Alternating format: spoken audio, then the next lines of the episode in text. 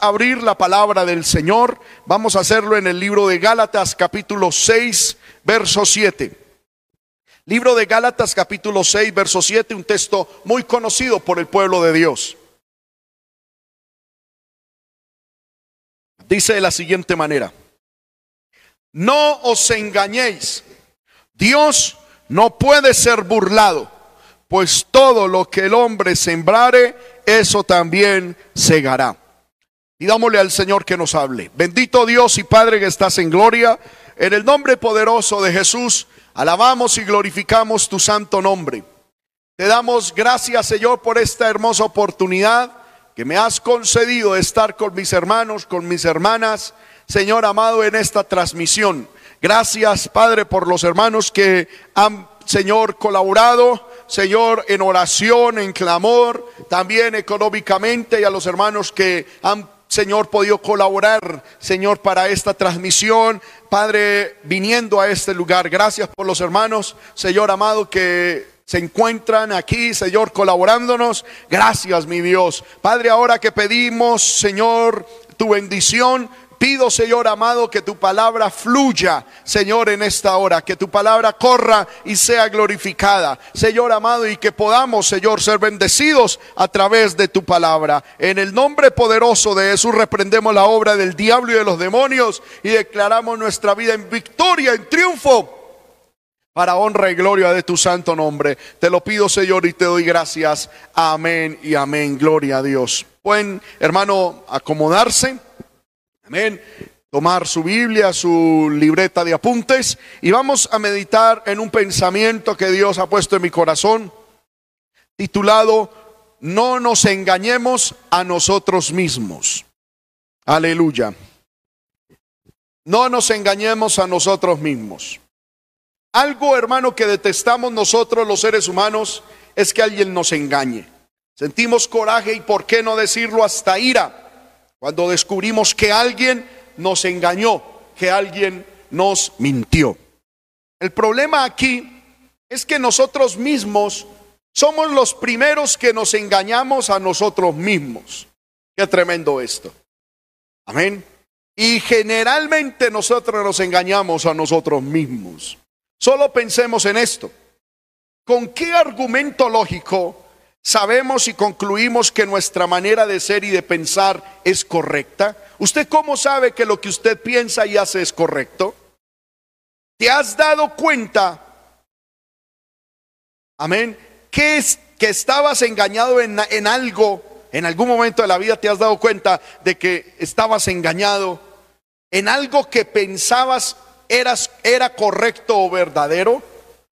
Realmente, hermano, ¿cómo sabemos que no nos han engañado? O peor aún, que no nos estamos engañando a nosotros mismos. ¿Cómo sabemos entonces que lo que antes considerábamos verdadero, que hoy no es verdadero, sí es verdadero? ¿Con qué argumento sabemos que lo nuevo es verdadero? ¿Y qué del resto de cosas que tenemos internamente, verdad? Algunas personas responderían a esas preguntas de la siguiente manera. La ciencia, la ciencia es un buen pilar para poder determinar lo que es verdadero. Pero yo quiero decirle, la ciencia cambia. Lo hemos visto, hermano, en medio de esta pandemia. Otras personas dirán, para mí lo que determina si algo es verdadero, correcto o incorrecto son los resultados. Y yo le quiero decir, hermano, el pragmatismo no es base real de nada, porque la realidad realmente, eh, corrijo, la realidad es que el fin no, no justifica los medios. Entonces, porque algo de resultado no significa de que eso está correcto o que es verdadero. Otros dirán, hermano, el fundamento que yo tengo es la lógica. Amén. Y esto es un pensamiento cíclico, es una falacia, es un sofisma. Decir mi pensamiento es correcto porque yo lo considero correcto o mi lógica es verdadera porque porque con mi lógica yo entiendo que mi lógica es verdadera, pues no necesita, hermano, contraargumentación, el, el argumento se cae por sí mismo. Otras personas dicen, lo que yo pienso y hago es verdadero porque el promedio de las personas lo hace. hermanos míos, cultura, libros, cine, música o modas de pensamiento son tan volubles como el mismo viento o como las ondas del mar.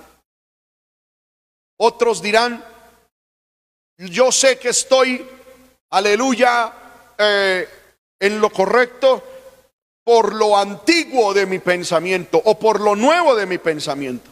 Y yo le quiero decir, hermano, que la única manera de poder evaluar si nuestra lógica es lógica, si nuestro pensamiento es correcto o si vamos por el camino apropiado, es trascendiendo a nuestra mente y, aleluya, y conocer la lógica, el pensamiento y el camino del ser, del Dios que nos creó. Y comparar si nuestra vida está en sintonía con el propósito por el cual fuimos creados. Aleluya. Es la Biblia. La Biblia, la autorrevelación de Dios, es la única y verdadera fuente de lógica y el único fundamento para evaluarnos y realmente saber si es propio o no, lógico o no, lo que creemos, hacemos y decimos. Amén. Es la Biblia, hermano. Gloria al Señor, la única que tiene esa autoridad.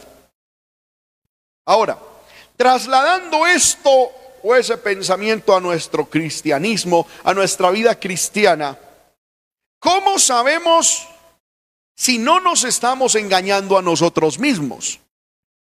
¿Cómo sabemos, hermanos, si no nos estamos mintiendo a nosotros mismos? Esto es algo tremendo. Y, en estos últimos tiempos en los que estamos, pueblo de Dios, no es hora de permitirnos negar, eh, engañarnos a nosotros mismos. No nos podemos dar el lujo de engañarnos porque ya Cristo está a las puertas. Porque el Señor ya regresa por nosotros. Es tiempo, aleluya, de que sepamos si estamos en la verdad o no si nuestra vida se irá con el Señor o no, si seremos arrebatados o que, o que quedaremos, hermano, fracasados en la gran tribulación. Por eso esta enseñanza, hermano, me parece propicia, como todas las enseñanzas que todos los siervos de Dios da, aleluya, en cada momento. Pero, hermano, es hora de que nos examinemos a nosotros mismos. No sea que después nos hallemos sorprendidos no sea que después nos hallemos, hermano, dejado, aleluya, o sea, dejados nosotros atrás en el traslado de la iglesia al cielo. Y estemos, hermano, llorando, crujiendo los dientes y diciendo, oye, pero yo pensaba, ah, pero yo me imaginé. Pero no, hermano, es hora de que nosotros nos examinemos a nosotros mismos y miremos si estamos siendo autoengañados. En el Evangelio, hermanos, frecuentemente debemos analizarnos y evaluarnos. En Gálatas capítulo 6, versículo 3, Gálatas 6, 3, dice, porque el que cree o el que se cree ser algo, no siendo nada, a sí mismo se engaña. Mire, el que se cree ser algo, no siendo nada a sí mismo se engaña. En Abdías 1.3 dice la palabra. Abdías 1.3. La soberbia de tu corazón te ha engañado. Tú que moras en las hendiduras de las peñas, en tu altísima morada ¿Qué dices en tu corazón? ¿Quién me derribará a tierra? Amén. Voy a leer algunos textos, luego los estudiamos. Primera de Corintios 3, del 18 al 20. Primera de Corintios 3, del 18 al 20 dice, nadie se engañe a sí mismo. Si alguno entre vosotros se cree sabio, hágase ignorante para que llegue a ser sabio porque la sabiduría de este mundo es insensatez para con Dios, pues escrito está, Él prende a los sabios en la astucia de ellos, y otra vez, el Señor conoce los pensamientos de los sabios que son vanos. Primera de Corintios 15, del 33 al 34, dice, no erréis. Las malas conversaciones corrompen las buenas costumbres. Y vea lo que dice el siguiente texto.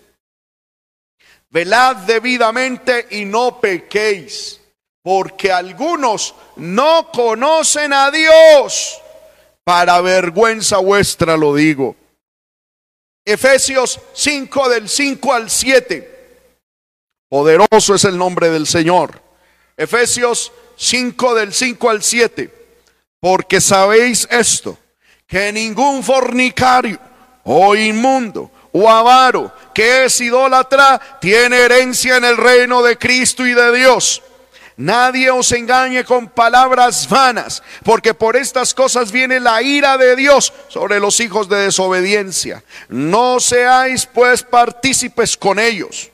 Primera de Corintios 6, del 9 al 10. Primera de Corintios, capítulo 9, versículos, capítulo 6, corrijo. Primera de Corintios 6, 9. Dice de la siguiente manera. ¿No sabéis que los injustos no heredarán el reino de Dios? No erréis, es decir, no se equivoquen, no se engañen a ustedes mismos. Dice, ni los fornicarios, ni los idólatras, ni los adúlteros, ni los afeminados, ni los que se echan con varones, ni los ladrones, ni los avaros, ni los borrachos, ni los maldicientes, ni los estafadores heredarán el reino de Dios. No oh, erréis, no se engañe. Santiago capítulo 1, versículos 22 al 24. Amén. Santiago 1:22. Sed hacedores de la palabra y no tan solamente oidores, engañándoos a vosotros mismos. Porque si alguno es oidor de la palabra, pero no es hacedor de ella, este es semejante al hombre que considera en un espejo su rostro natural, porque él se considera a sí mismo y se va y luego olvida cómo era. Y el verso 26 al 27. Si alguno se cree religioso entre vosotros y no refrena su lengua, sino que engaña su corazón, la religión del tal es vana, la religión pura y sin mácula delante de Dios el Padre es visitar a los huérfanos y a las viudas en sus tribulaciones y guardarse sin mancha del mundo. Y primera de Juan 1.8. Primera de Juan capítulo 1 versículo 8. Si decimos que no tenemos pecado, nos engañamos a nosotros mismos y la verdad no está en nosotros. Hermanos míos, a través de este conjunto de versos, vimos primero que es posible que nos engañemos nosotros a nosotros mismos. Segundo, que es muy frecuente que el pueblo de Dios se engañe a sí mismo. Amén. ¿Y por qué digo que es frecuente?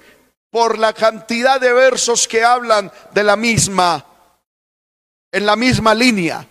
Es una continua advertencia de parte de Dios. No se engañe, no se equivoque, no erre. Amén. Gloria al poderoso nombre de Dios. Y nos podemos engañar a nosotros mismos pensando que somos algo, no siendo nada. Así nos engañamos. Amén. Hay gente, hermano, que piensa que porque lleva 10 años en el Evangelio, ya son algo. Pero si usted no es espiritual, no es nada. Hay otros que piensan que porque nacieron en el, en el Evangelio o nacieron en un hogar pastoral o porque sus padres son líderes, son algo. Se está engañando. Hay gente que piensa, aleluya, que porque tiene un título, un ministerio, una posición, pues ya tienen el cielo ganado y no es así. El que se cree ser algo no siendo nada a sí mismo se engaña. Y a días 3, 1, 3 dice, la soberbia de tu corazón te ha engañado. Cuidado hermano con creernos algo espiritualmente o en la iglesia. Aleluya. Amén. Cuidado hermano con creernos que porque hacemos algo ya vamos directico a la patria celestial. Cuidado por creer que tenemos algún título de teología, de ingeniero, de, de, abogado, de profesional en lo que sea, de médico, odontólogo, pues ya, ya tenemos el cielo en nuestras manos. Que porque somos pastores, hijos de pastores, esposas de pastores, ya, aleluya, nos espera la patria celestial. No se engañe. Cuidado con que la soberbia se apodere de su corazón y la soberbia te engañe. Aleluya. Nadie se engaña a sí mismo pensando que es sabio, que es alguien en esta vida o que es alguien espiritualmente. Aleluya. Todos los días, hermano, tenemos que examinarnos a nosotros mismos si estamos en la fe. Como dice segunda de Corintios capítulo 13. Tenemos que examinarnos si estamos en la fe, si permanecemos, si estamos todavía en Cristo. No se equivoque, hermano, no se engañe a usted mismo. Las malas conversaciones corrompen buenas costumbres. Es decir, si usted dice que es cristiano, pero usted tiene malas conversaciones, conversaciones, hermano, de doble sentido, conversaciones vulgares, comportamiento y vocabulario vulgar. Cuidado que lo de que la boca muestra la abundancia que hay en el corazón. Eso que usted conversa, eso que usted, de lo cual usted se ríe, eso que cada rato, hermano, usted está diciendo, es lo que hay en su corazón. Entonces esa conversación está mostrando lo que hay ahí adentro. Si usted dice, hermano, es que se me salió una vulgaridad, no se le salió, se manifestó. La abundancia hay de allá, de allá adentro. Cuidado con eso, pueblo de Dios. Examínese, no se engañe a sí mismo. No piense, ay, ya el Señor me quitó el cigarrillo, pero examine su, su conversación, examine lo que usted habla, examine que cada rato hay amargura, que frecuentemente hay queja, hay chisme, hay murmuración, hay odio, puede haber resentimiento y lo refleja en su conversación. Puede haber obscenidad, vulgaridad, doble sentido, chanzas, hermano, insulsas conversaciones insensatas. Y eso es lo que está mostrando. No es tanto, aleluya, que, ay, es que usted es de tal parte del país. No, eh, eso, lo, esa conversación lo que muestra es que posiblemente todavía usted no es del cielo, sino de la tierra. Porque los que son de la tierra, las cosas de la tierra hablan. Podemos parafrasear ese texto en el libro de Romanos. Mire lo que dice, libro de Romanos capítulo 8. Amén. Aleluya, alabemos el nombre del Señor, hermano. Romanos capítulo 8, versículo 5. Dice, porque los que son de la carne piensan en las cosas de la carne, pero los que son del Espíritu en las cosas del Espíritu. Entonces, si una persona, llámese cristiana, se, piense de sí misma que es hijo de Dios, que es nueva criatura, pero piensa y conversa en las cosas de la carne, es carnal. Si una persona habla, piensa en las cosas del Espíritu, es porque es espiritual. No se engañe. No nos engañemos a nosotros mismos. Hermanos míos, una de las razones por las cuales yo pienso el Señor permitió esta situación actual a la iglesia es para encerrarnos a que meditemos en nuestros caminos, a que meditemos en nuestras sendas, a que meditemos qué somos, si es que somos. Porque allá en la casa es donde usted puede examinar qué habla, cómo se comporta, cómo viste, cómo actúa, cómo reacciona. Y allá es donde usted se puede dar cuenta en ese encierro. Poder en el Señor. ¿Qué es lo que hay en el corazón? No se engaña a sí mismo diciendo, de Dios soy, hijo de Dios soy, cuando realmente, hermano, tal cosa no hay. Poder en el nombre del Señor. Aleluya. A los amigos y a las amigas que nos ven en esta hora, no se equivoque, porque hay gente que dice, es que yo no mato ni robo, yo no le hago mal a nadie, yo me voy directico al cielo. No, no, no se equivoque. Efesios 5:5, como lo leímos, dice, ningún inmundo, avaro, idólatra tiene herencia, ningún fornicario tiene herencia en el reino de los cielos. Y primera de Corintios 6, 9, aleluya, dice, ¿no sabéis que los injustos no heredarán el reino de Dios? Poder en el nombre de Cristo. Ni fornicarios ni idólatras. Amén. Gloria al poderoso nombre de Cristo. Santo es el nombre del Señor. Tendrán parte en el, en el, amén, en la patria celestial. Es necesario, hermanos, que nosotros tomemos esto en serio.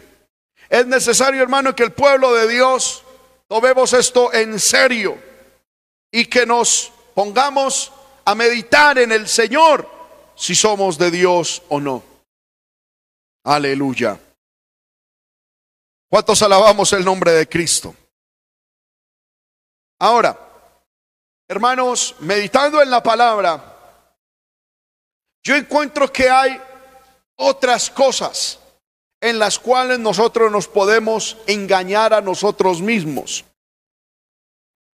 pensando que estamos bien cuando realmente no lo estamos. Hermano, esta predicación nos debe a nosotros hacer reflexionar, nos debe hacer pensar, nos debe, hermano, hacer volver a Dios y a la oración. Los tiempos están cortos. Los tiempos, hermano, están cortos en cuanto al regreso de Cristo por la iglesia. No es tiempo de estar jugando a ser cristiano. Es hora de ser cristiano de verdad. No sea, hermano, que por nosotros pensar que estamos bien, resulta que estamos mal. Resulta, hermano, que pensamos que nos vamos para el cielo y resulta, aleluya, nuestra alma en el infierno. Poder en el Señor. Nos engañamos a nosotros mismos, hermano, cuando aparte de lo que ya hemos estudiado, trasladamos a otras personas las responsabilidades de nuestras acciones y de nuestro pecado. Nos engañamos a nosotros mismos. Vuelvo y repito, cuando trasladamos a otras personas la responsabilidad. Hay gente que dice, hermano, es que yo no me he podido consagrar por mi esposo. Yo no me he podido consagrar por mi esposa. Yo no me he podido consagrar por mis hijos. Yo no me he podido consagrar por, por la ciudad en la que estoy.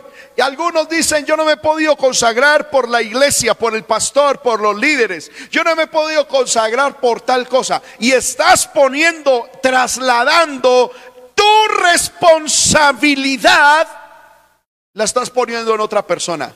No te engañes a ti mismo. Mire hermano, la Biblia nos dice que Adán y Eva pecaron y ellos pensaron que cuando iban a ser juzgados y enfrentados y confrontados por Dios, el trasladar la culpa los iba a eximir del castigo y de la responsabilidad. Cuando Dios se le apareció a Adán, Dios le dijo, ¿qué has hecho? Y, Adán dijo, la mujer que me diste. Y luego Dios como siguiéndole la corriente llegó y le dijo, Eva, ¿qué has hecho? Y la mujer dijo, la serpiente. Amén. Y cuando usted ve, hermano, que cuando Dios llegó como al origen, Dios trajo una un castigo, una maldición a la serpiente. Pero la mujer y el hombre no se quedaron sin castigo. Fueron, hermanos, reprendidos por Dios, expulsados del paraíso. Y aquí encontramos una tremenda responsabilidad y es, eh, eh, o enseñanza. Es que la responsabilidad no la puedo trasladar. La responsabilidad de mis actos no la puedo, aleluya, poner en, en hombros de otra persona. Yo debo cargar con la responsabilidad de lo que pienso y de lo que no pienso. De lo que digo y lo que no digo. De lo que hago y de lo que no hago de cómo reacciono o cómo no reacciono. Soy yo. Yo he escuchado padres que le dicen a los hijos, usted me va a condenar de la ira. No, no es el hijo, es usted solito, es usted solita. No traslade, no le ponga la responsabilidad de sus actos a otra persona. Ahora usted y yo lo podemos hacer pero igual delante de Dios, nosotros seremos los responsables. Hermanos míos, hay gente que dice, es que hermano, yo no me pude consagrar. Vea, yo he escuchado esto.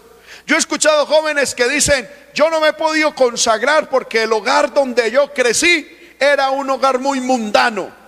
Todos mis padres y mis hermanos descarriados, mundanos, pecadores. Y aunque conozco el Evangelio, no me he podido consagrar. Y pareciera que fuera una razón. Y uno dice, oye, sí, qué pesar ese joven, ese adolescente, esa persona que no puede buscar a Dios porque está inmerso en un hogar pecador. Pero también he escuchado de otros que dicen, hermano, es que yo no me consagré porque en mi hogar, aunque mis padres eran cristianos, pastores, Hermano, me, atiborraron de evangelio. ¿Y eso qué tiene que ver? Pregunto yo. El uno no se consagra que porque estuvo en un hogar mundano y el otro no se consagra que porque estaba en un hogar muy santo. Más bien asumamos nuestra responsabilidad y digamos, no me he consagrado porque soy flojo, porque me falta carácter porque soy sentimental, emocional y le he abierto las puertas al diablo. Aleluya. Hermanos míos, por eso la Biblia en el libro de Romanos capítulo 2 verso 1, la primer parte de este texto dice, por lo cual eres inexcusable tu hombre, quien quiera que seas. Hay gente que dice, hermano, pero es que yo estoy descarriado, estoy frío porque no he podido congregar. Pero cuando nos podíamos congregar tampoco se congregaba. Y entonces, no traslade su responsabilidad, la responsabilidad de su descarrío en circunstancias o personas ajenas a usted. Usted es el responsable de su consagración, a usted es el responsable de su descarrío. Yo soy el responsable delante de Dios de mi descarrío o, o de mi consagración. Y delante de Dios nunca podré trasladarle esa responsabilidad a nadie. Porque en medio de una generación mala y perversa había un hombre como Noé. En medio de una situación terrible habían tres jóvenes que no se doblegaban ante las estatuas ante los ídolos. Y Sadrad y Mesad y Abednego fueron una generación en contravía. Sí se puede. Sí se puede ser fiel a Dios. Solo es querer hacerlo. Solo es disponerse a hacerlo. Daniel dice la Biblia, dispuso en su corazón, propuso su corazón en no contaminarse. Es que cuando uno quiere lo puede hacer, pero cuando no quiere saca mil excusas. No se engañe, hermano y hermana, no se engañe. No importa que estemos en cuarentena, no importa que estemos en aislamiento, no se engañe trasladando a esta circunstancia su frialdad espiritual. No se engañe. Cristo está a las puertas, no se engañe. No piense que Dios va a decir, a ver, Julanita, Julanito de tal. ¿Usted qué? ¿Por qué está frío? No, Señor, es porque no he podido congregarme. Entonces el Señor le va a decir en el arrebatamiento, ay, qué buena excusa, vamos para el cielo. Yo le, yo, yo, no, hermanos míos. No, en medio de esta pandemia hay gente, hermano, que se ha levantado en oración, hay gente que se ha levantado en ayuno, hay gente, hermano, que se ha levantado en consagración y a pesar de que tristemente no nos estamos congregando, pero el fuego de Dios está ardiendo, la llama del Espíritu sigue, hermano, ahí vibrando en el alma. Si tú no has orado es porque no has querido. Si no has ayunado es porque no has querido. No le traslade la responsabilidad a más a cualquier otra cosa. Segundo, no nos engañemos hermanos a nosotros mismos, pensando que nuestras decisiones no tienen trascendencia o consecuencias. Amén. Si algo mi papá me enseñó desde que yo era niño, es que la vida está llena de decisiones y todo es una decisión. Y cada decisión tiene unas consecuencias. Y cada decisión tiene unas repercusiones. Y cada decisión trasciende a corto, mediano y largo plazo en mi vida. Por lo tanto, debo saber y entender y ser sabio para tomar cualquier decisión. La Biblia nos presenta, hermano, el caso de Esaú. La Biblia nos dice que en Génesis 25, gloria al poderoso nombre de nuestro Dios. Génesis capítulo 25, el verso 27. Crecieron los niños y Esaú fue diestro en la casa, hombre del campo, pero Jacob era varón quieto que habitaba en tiendas. Y aquí encontramos, hermano, que fueron dos personas que nacieron en el mismo hogar, los mismos padres, prácticamente las mismas enseñanzas. El uno tenía unas habilidades para una cosa y el otro tenía habilidades para otra. Amén. Pero llegó el tiempo, dice la Biblia, en que un día Esaú, el mayor, se fue a casar y no consiguió casar algo. Y llegó a su casa con hambre y cansado y su hermano Jacob, que habitaba en tiendas, había hecho un potaje de lentejas. Y dice la Biblia que cuando él llegó, Esaú llegó, se le hizo fácil decirle a su hermano, te cambio ese potaje de lentejas por mi primogenitura. Y dice la Biblia que Jacob dijo, mire lo que dice el versículo, aleluya, 32 de Génesis 25. Entonces dijo Esaú, he aquí yo me voy a morir. ¿Para qué pues me servirá la primogenitura? Mire, digo, a fin y al cabo yo me voy a morir, ¿para qué? No, no pensó que desde ese día en que estaba haciendo ese negocio hasta su muerte iban a pasar muchos días y muchas circunstancias iban a venir. Él dijo, ¿para qué me sirve esta primogenitura? Y él no pensó en las consecuencias, en la trascendencia de esa decisión. E inmediatamente dijo, ¿sabe qué? Yo necesito ese potaje de lentejas. Yo necesito comer. Yo necesito saciar mi hambre. Deme eso. Y, y hermano, actuó a la ligera, actuó sin pensar, decidió sin analizar se dejó llevar por las presiones de su carne. No pensó con el cerebro, sino con el corazón. Razonó con los sentimientos. Y después lo vemos llorando, diciéndole a su padre, Padre, no tienes para mí una bendición llorando. ¿Ya para qué? No, nunca debió haber tomado esa decisión. Nunca debió haber tomado, aleluya, esa posición de vender lo que Dios le había dado. Aleluya. Hermanos míos, las decisiones las tenemos que tomar en oración y con el cerebro. Con el cerebro frío, como dicen por ahí. No bajo las presiones ni las emociones. No bajo las circunstancias. Nunca tome decisiones permanentes en momentos de calentura emocional. Porque después vas a llorar. Hermano, yo encuentro gente que se le hace tan fácil desubicarse.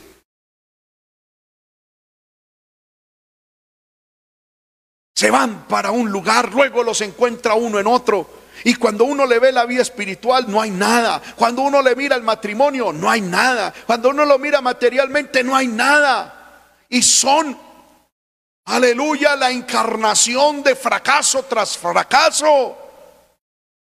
Por estar reaccionando a la vida, por estar dando tumbos en la vida. No viven, sobreviven. No se engañe a sí mismo, hermano. Cada decisión que usted toma va a tener resultados. Cada decisión que usted y yo, hermano, asumamos va a tener trascendencia para nosotros, para nuestra familia. Pensemos en oración, en clamor. Dirigidos por la palabra, pidamos consejo a gente espiritual, a nuestros pastores que nos guíen en el Señor, que dice la palabra con respecto a tal decisión que quiero tomar. Aleluya. Gloria al poderoso nombre de nuestro Dios. No se engañe, hermano, a sí mismo, pensando que sus actitudes, o más bien sus decisiones, no tienen consecuencias. Amén. Cuando usted toma la decisión de no orar, eso va a tener consecuencias. Cuando usted toma la decisión de no leer la palabra, eso va a tener consecuencias. Por el contrario, cuando usted decide orar, eso va a tener consecuencias. Y cuando usted decide consagrarse y cuando usted decide buscar a Dios, eso va a tener consecuencias. Cuando usted decide honrar a Dios, eso va a tener consecuencias, resultados. No nos engañemos, hermano, pensando de que, amén, la vida es así, así como, como tan simple. No,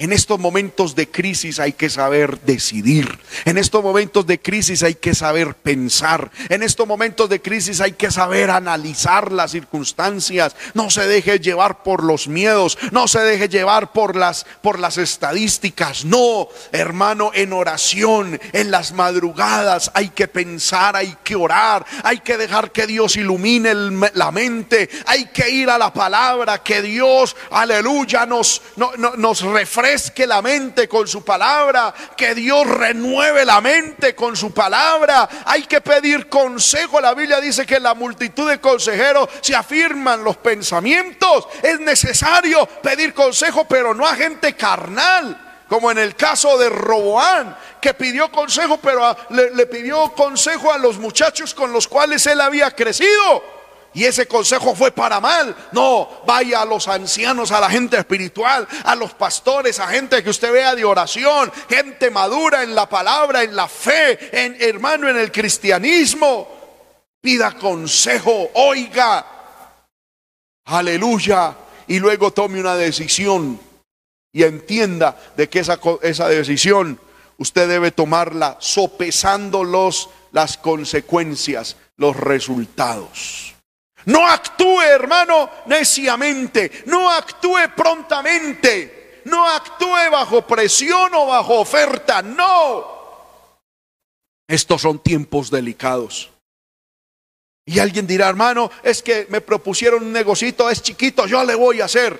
Cuidado, que un negocito chiquito, hermano, puede, puede llevarlo al fracaso en todas las áreas en su vida. Cuidado, hermano Aleluya, piense antes de salir de su casa hacia dónde se dirigen sus pasos. Cuidado cuando estemos en el computador. Tome decisiones cuando esté hablando, aleluya, por, eh, en su teléfono, por WhatsApp. Tome decisiones. No diga, ay, eh, eso que cuento yo hablo y después se arregla. No. Aleluya. Nos engañamos a nosotros mismos, hermano. Tercero cuando decimos, escúcheme bien, esta vez saldré como las otras y me escaparé. Cuando hemos jugado con el pecado como en el caso de Sansón. Hay gente, hermanos, que juega con el pecado. Poder en el Señor. Y se acerca peligrosamente al pecado. Y se acerca peligrosamente aleluya, a cosas que Dios de antemano ha prohibido y que Dios ha dicho, apartaos, no toquéis lo inmundo. Y algunos hermanos se acercan peligrosamente. En estos días, hermano, el Señor ha puesto en mi corazón y vamos a estudiar de nuevo la historia de Sansón. Hay gente, hermano, que está jugando con conversaciones necias, vanas, tontas, simples, de doble sentido. Hay cristianos que están jugando con candela en esa área.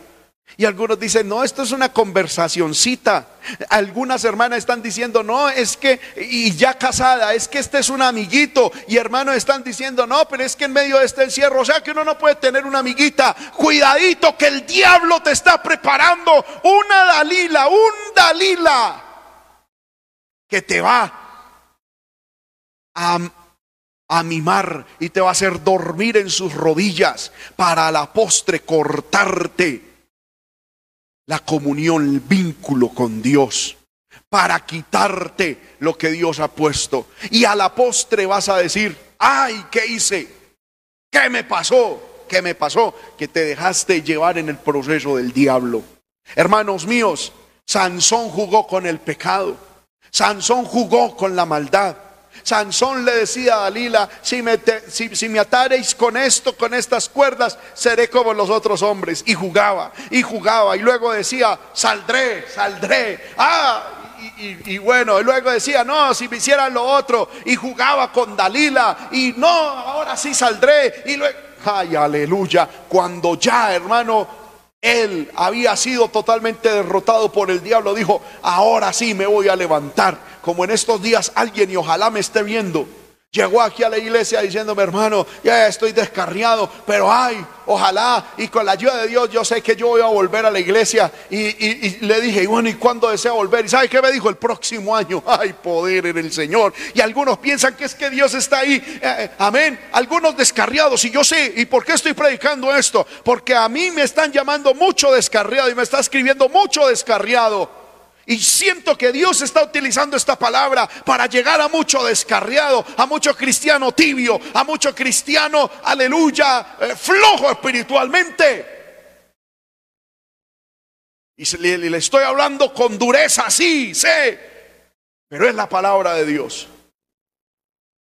Y hay muchos cristianos, hermano, que piensa descarriados o cristianos que andan en tibieza que Dios los está esperando, que Dios está esperando que usted termine su pecado, que usted termine su casita, que usted termine su carrera, que usted termine de adquirir su sueño y que usted se consagre para ahí sí venir él por la iglesia. No, hermano mío, le voy a decir, en lo menos que Dios está pensando puede ser en un descarriado. Aleluya. Al descarriado Dios le dice, usted ya sabe mi hijo, usted ya sabe mi hija, vuélvase rápido, que no quiere, listo papá. Amén. Yo sé que esto es fuerte porque algunos piensan que Dios es amor, que Dios es amor. Sí, Dios es amor, pero ya estamos en los tiempos, hermano, en que el pecado ha llegado hasta la presencia de Dios. El pecado del ser humano ha llegado hasta a la cabeza de Dios. Y ya Dios, hermano, está determinando traer sus juicios al mundo. Y estos momentos que estamos viviendo son puros momentos de gracia, puros momentos de misericordia. Vuélvete a Dios, vuélvete a Dios, vuélvete a Dios. Hágalo ya, no sea que mañana sea muy tarde. Mucho pueblo de Dios, hermano, está ahí, flojo, tibio, desubicado, distraído. Amén, jugando con el pecado. Se ponen a ver películas que no deben ver, perder tiempo en lo que no deben perder tiempo, a hablar cosas que no deben hablar, a pensar cosas, a hacer cosas. Y algunos dicen, ay, no, yo caí, pero me levanto otra vez. Amén, Dios lo levanta una vez, dos, tres veces. Pero hermano, va a llegar el tiempo en que Satanás va a dar con la clave de tu corazón y quedarás atado, postrado y totalmente derribado. No se engañe a sí mismo que uno jugando con el pecado va a llegar el tiempo en que el pecado va a vencer. No se engañe, no se engañe que eso de estar pecando y pidiendo perdón, pecando y pidiendo perdón, pecando y pidiendo perdón, va a llegar el tiempo en que el pecado se enseñoreará de tu vida y ya va a ser casi que imposible que pidas perdón. Ya el pecado se ha enseñoreado de tu corazón, ya el, pecado, aleluya, te ha doblegado, el pecado te ha llevado a un punto espiritual en el que es imposible clamar misericordia. Créame que es verdad lo que le estoy diciendo. La Biblia nos muestra que hay gente que pecó, que, que, jugó con el pecado. Y el pecado tiene una de esas características. Es que, hermano, es adictivo. Fuera de eso, es degradante. Fuera de eso, es cíclico. Va llevando a la persona, aleluya, hasta que lo ata, hasta que lo domina y la persona por dentro quiere pedir a Dios ayuda, pero no puede. Es como aquella persona que está desmayada, que de pronto puede estar consciente y quiere, o cual la persona que está en coma, que puede escuchar, que puede hacer muchas cosas, pero no le responde su cuerpo. Así espiritualmente, una agonía espiritual lleva al pecado a un estado, aleluya, de de, hermano de inactividad que por dentro la persona dice necesito buscar a Dios pero no le responde nada no pueden clamar. Lo único que dicen es por dentro necesito a Dios pero no pueden porque se dejaron atar por el pecado se dejaron atar por la iniquidad. No juegues con el pecado. No se engañe a sí mismo pensando esta vez saldré otra vez como las otras. Aleluya, aleluya. Con el pecado, hermanos míos, no se juega. Con el pecado no se juega. No nos engañemos. Cuarto punto. Son cinco, ya voy a ir terminando. No nos engañemos a nosotros mismos intentando disfrazar nuestra desobediencia. Amén. Intentando llamar de otra manera nuestro pecado. Porque hermano, el diablo ha engañado al pueblo de Dios. Ya la pornografía los llama, el diablo los llama desnudos artísticos. Es arte, ya no es pornografía. Amén. Ya al chisme, el diablo le cambió el nombre, ya no es chisme. Ya es socialización en familia o entre amigos. La murmuración ya no es murmuración, es unidad familiar en contra del pastor o de la iglesia, pero eso es unidad. Y el diablo es experto, hermano, en cambiar nombres al pecado, para que el pecado deje de ser pecado, para que el pecado, hermano, deje de, aleluya, no se vea tan siniestro y el diablo le cambia el nombre a las cosas. Mire, hermano, en estos días yo veía eso y lo vi con, con un descaro, o sea, cómo el descaro del diablo ha llegado a tal punto que hoy en día el aborto ya no se llama aborto, se llama interrupción del embarazo. Y cuando uno mira aborto, el aborto lleva a un asesinato, a la idea de asesinato. Pero cuando uno mira la palabra interrupción del embarazo, como que da otra idea, como que no lo ve uno tan malo. Que el Señor reprenda al diablo. El diablo es experto en cambiar los nombres al pecado. Y hay mucho pueblo de Dios que piensa de esa manera. Ya no lo llaman descarrío, lo llaman es no me estoy congregando temporalmente. ¿Qué cuento? Te descarriaste. Te lo digo yo en el nombre del Señor. Amén. Y el pueblo de Dios, hermano, intentamos disfrazar nuestra desobediencia. En el libro de Primera de Samuel, capítulo 15, verso 13. Primera de Samuel 15, 13 dice, vino pues Samuel a Saúl. Y Saúl le dijo, bendito seas tú de Jehová. Yo he cumplido la palabra de Jehová. Mire lo que le dice este sinvergüenza. Amén. De Saúl a Samuel. Yo he cumplido la palabra de Jehová. Cuando realmente no había cumplido nada.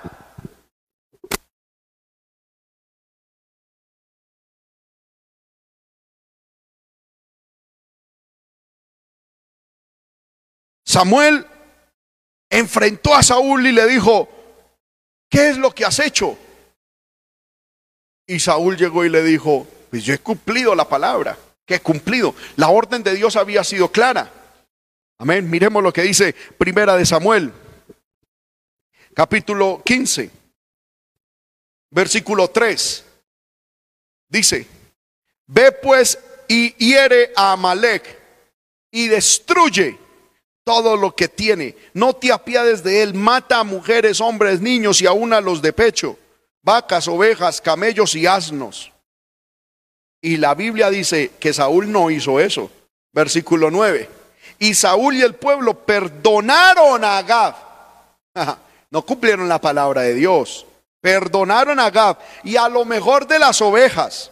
Dios había dicho que mataran las ovejas. Y del ganado, Dios había dicho que mataran el ganado. Perdonaron también los animales engordados de los carneros. Dios había dicho que destruyera todo eso. Y todo lo bueno y no lo quisieron destruir. Mas lo que era vil y despreciable destruyeron. Es decir, ellos cumplieron parcialmente la palabra. Perdóneme lo que voy a decir. Obedecieron lo que les dio la gana obedecer. Obedecieron solo lo que quisieron obedecer. Y luego cuando Saúl, que era el rey, quien había recibido la orden, se presentó delante del profeta de Jehová, lo primero que le dice es, ay, yo he cumplido todo. Verso 13, Saúl le dijo, bendito seas tú, Samuel de Jehová, yo he cumplido la palabra de Jehová.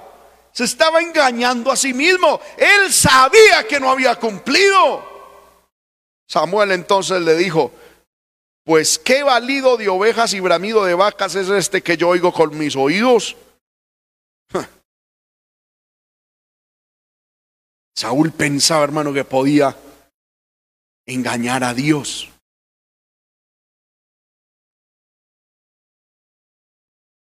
Hay gente, hermano, que viene a la iglesia y obedece, perdóneme lo que voy a decir, lo que se les da la gana obedecer. Lo demás no lo obedecen.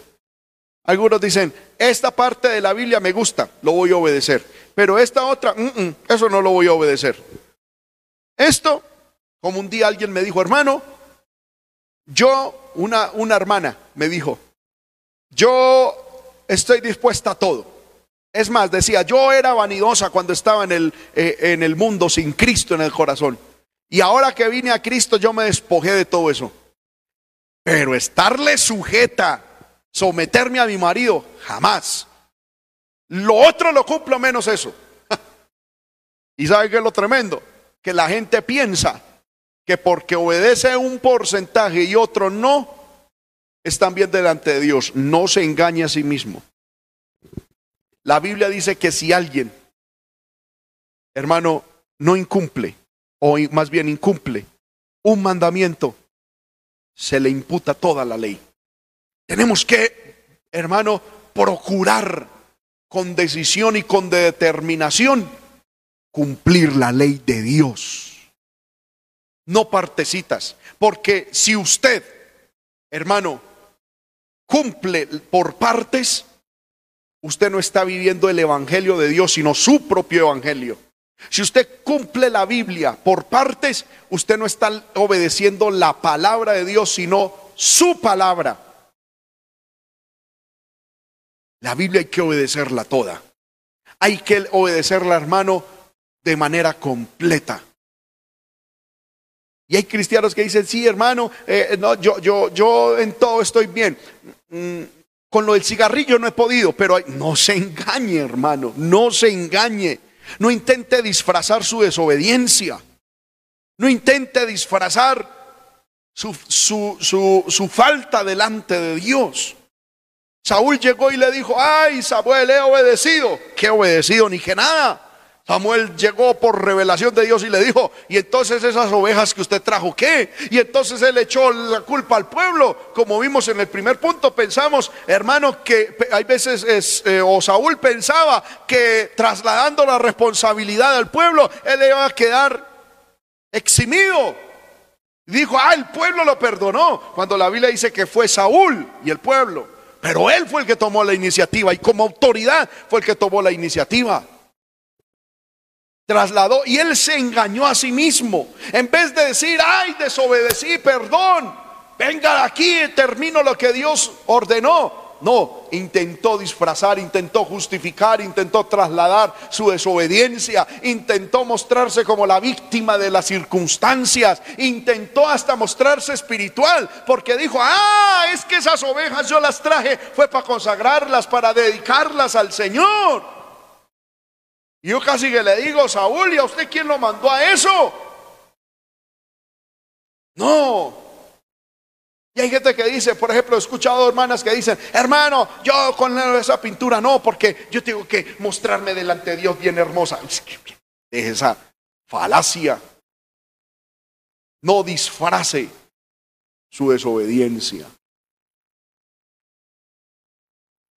Y por último, no sé si todavía hayan gente, personas que nos están, que nos sigan mirando, amén, a través de la transmisión con este mensaje. sé que es duro, pero hermano, es lo que Dios puso en mi corazón.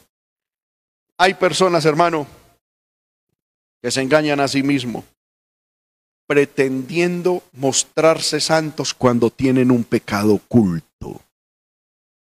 De esto hablaremos con más profundidad en estos días.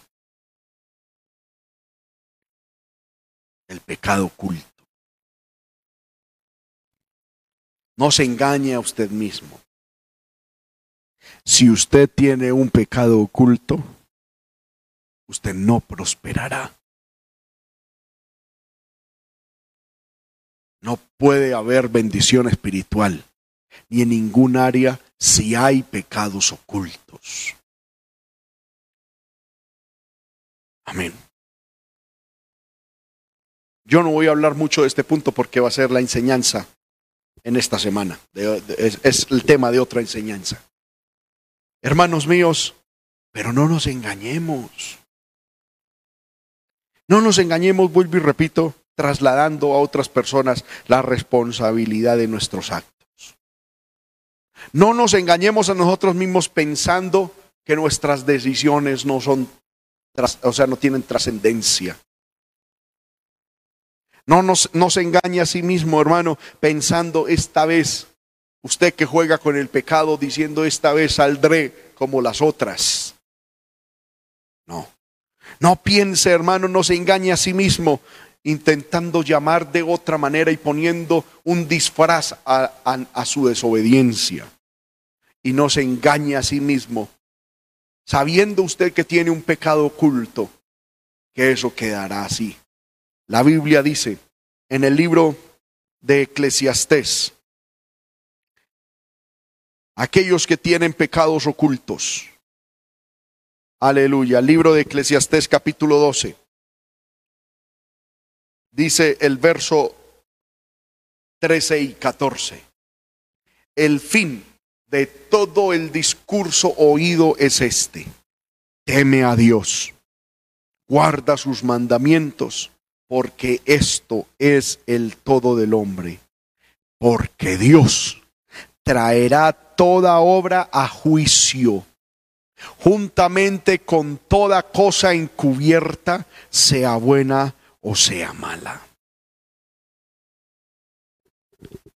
Padre que estás en el cielo, en el nombre poderoso de Jesús. Vengo delante de ti, Señor, dándote gracias por esta maravillosa oportunidad que me has dado de explicar tu palabra y de exponerla. Somos tan fáciles, Señor amado, de autoengañarnos. Somos tan propensos, Señor, a pensar que estamos bien cuando no lo estamos. Yo pido, Señor, que nos ayude y que esta palabra, aunque fue fuerte, yo sé que fue fuerte, que esta palabra, Señor amado, nos redarguya. Que esta palabra, Señor amado, nos haga temblar. Que esta palabra, Señor amado, nos haga reflexionar. Aleluya. Que esta palabra nos haga volver a ti. Vamos, hermano, levante sus manos. No es hora de que me esté mirando. No es hora de que esté mirando a un televisor, a una pantalla, a un dispositivo. Cierre sus ojos, levante sus manos y mire adentro de usted mismo, examínese. Si la palabra te ha hablado, hoy tienes que ponerte a cuentas con Dios.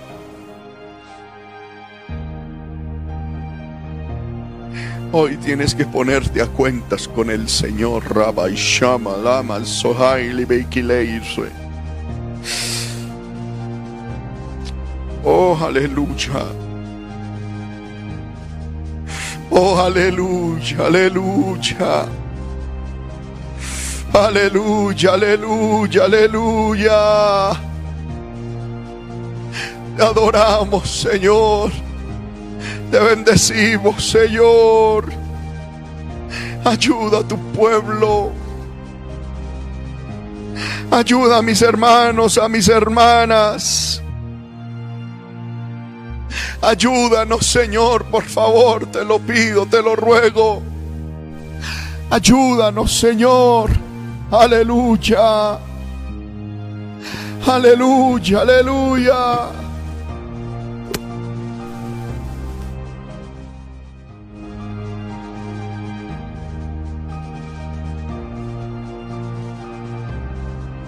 Te adoramos, Señor, te adoramos. Te adoramos, Señor, te adoramos. Levante sus manos y adore al Señor. Levante sus manos.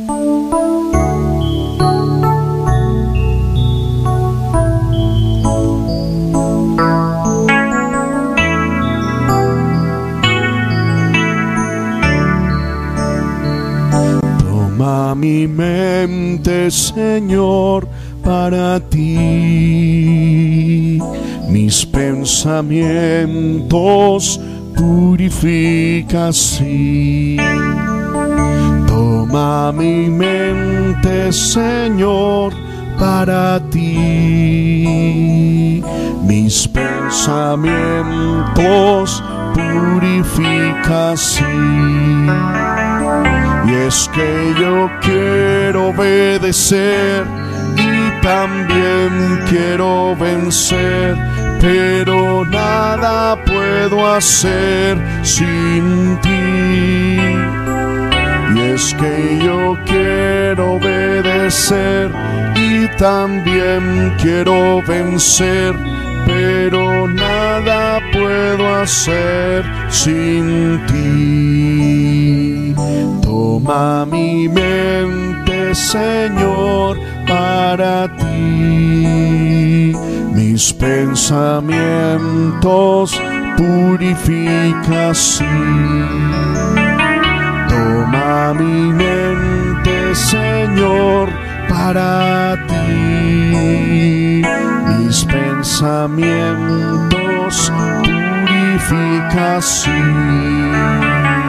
Y es que yo quiero obedecer y también quiero vencer, pero nada puedo hacer sin ti. Y es que yo quiero obedecer y también quiero vencer, pero nada puedo hacer sin ti. Y es que yo quiero obedecer y también quiero vencer, pero no.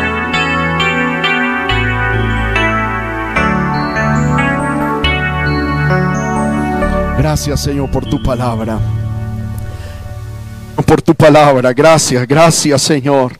Recibe toda la gloria, recibe toda la honra, recibe toda la adoración. Aleluya. Santo es el Señor. Le invito a que allá en su casa le demos un aplauso bien fuerte al Señor. Aleluya.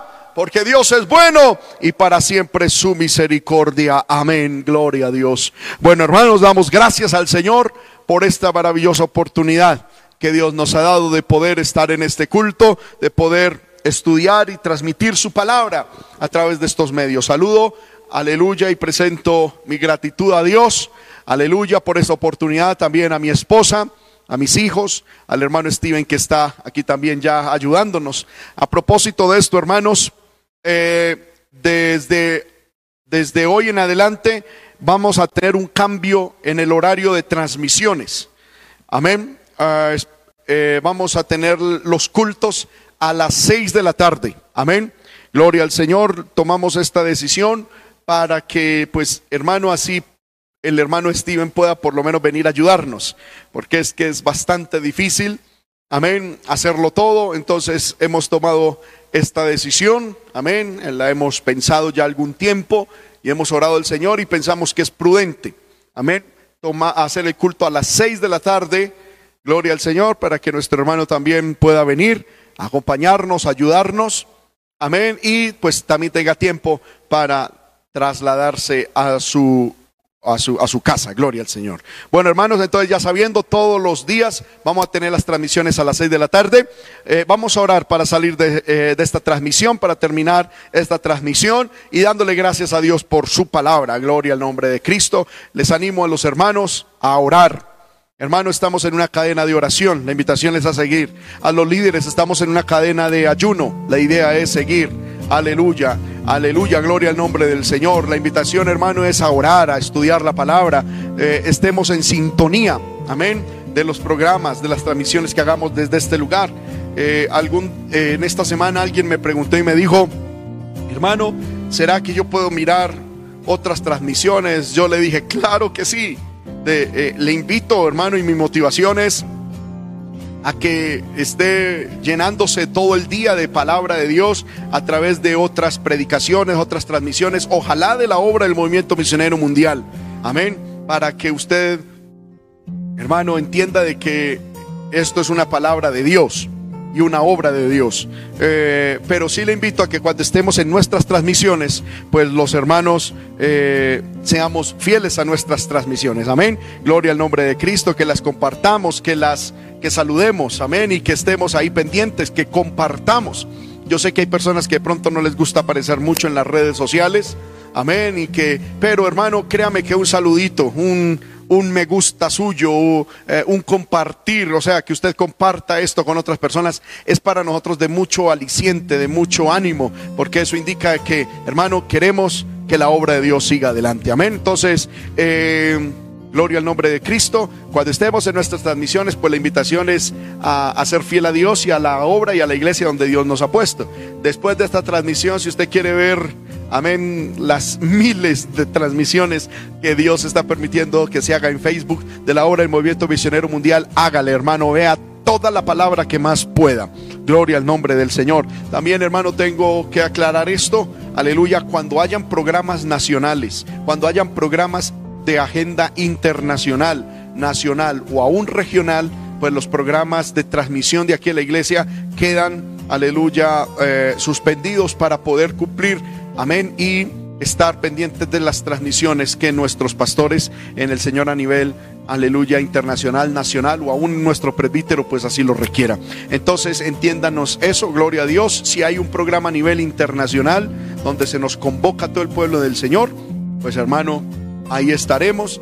No haremos transmisión para poder, aleluya, eh, que todos estemos conectados a esa bendición. Vamos a orar como dije, para terminar esta transmisión dándole gloria y honra a Dios. Padre que estás en el cielo, te alabamos Señor y te glorificamos. Gracias por estos momentos maravillosos que me has permitido estar con mis hermanos, con mis hermanas en esta transmisión. Gracias por tu palabra, la cual ha fluido, Señor amado, y ha llegado a nuestro corazón. Padre, ahora que terminamos esta transmisión, primero recibe la gloria y la honra de cualquier tipo de honra y alabanza que se haya podido dar, Señor. Recíbela tú, tú eres el único digno, no a nosotros, oh Jehová sino a tu nombre sea toda la gloria por tu misericordia y por tu verdad. Señor amado, presento a mis hermanos en esta semana que comenzamos. Mira al Señor los niños, los adolescentes, los jóvenes, las damas, los caballeros, los hermanos, Señor amado, que pueden salir a trabajar, aquellos, Señor, que están reactivando sus negocios, Señor amado, su vida, Señor laboral. Guárdale, Señor, de este virus. Guárdanos, Señor, a todos. Protégenos con la gloriosa sangre de tu Hijo Jesucristo. Ayuda, Señor amado, que tu pueblo nos levantemos espiritualmente, materialmente en la familia. Dios, que haya unidad en los matrimonios, perdón, reconciliación, Señor amado, en el nombre poderoso de Jesús. Reprendo la obra del diablo y de los demonios. Reprendo la obra de oscuridad en el nombre de Jesús. Señor amado, y despedimos, Señor, a mis hermanos, nos despedimos de ellos, Señor, y de esta transmisión en el nombre de Jesús, nuestro Señor. Amén y amén. Hermanos y hermanas, Dios les bendiga. Una feliz tarde, una feliz semana para todos. Les amamos. Dios les bendiga. El Señor les guarde.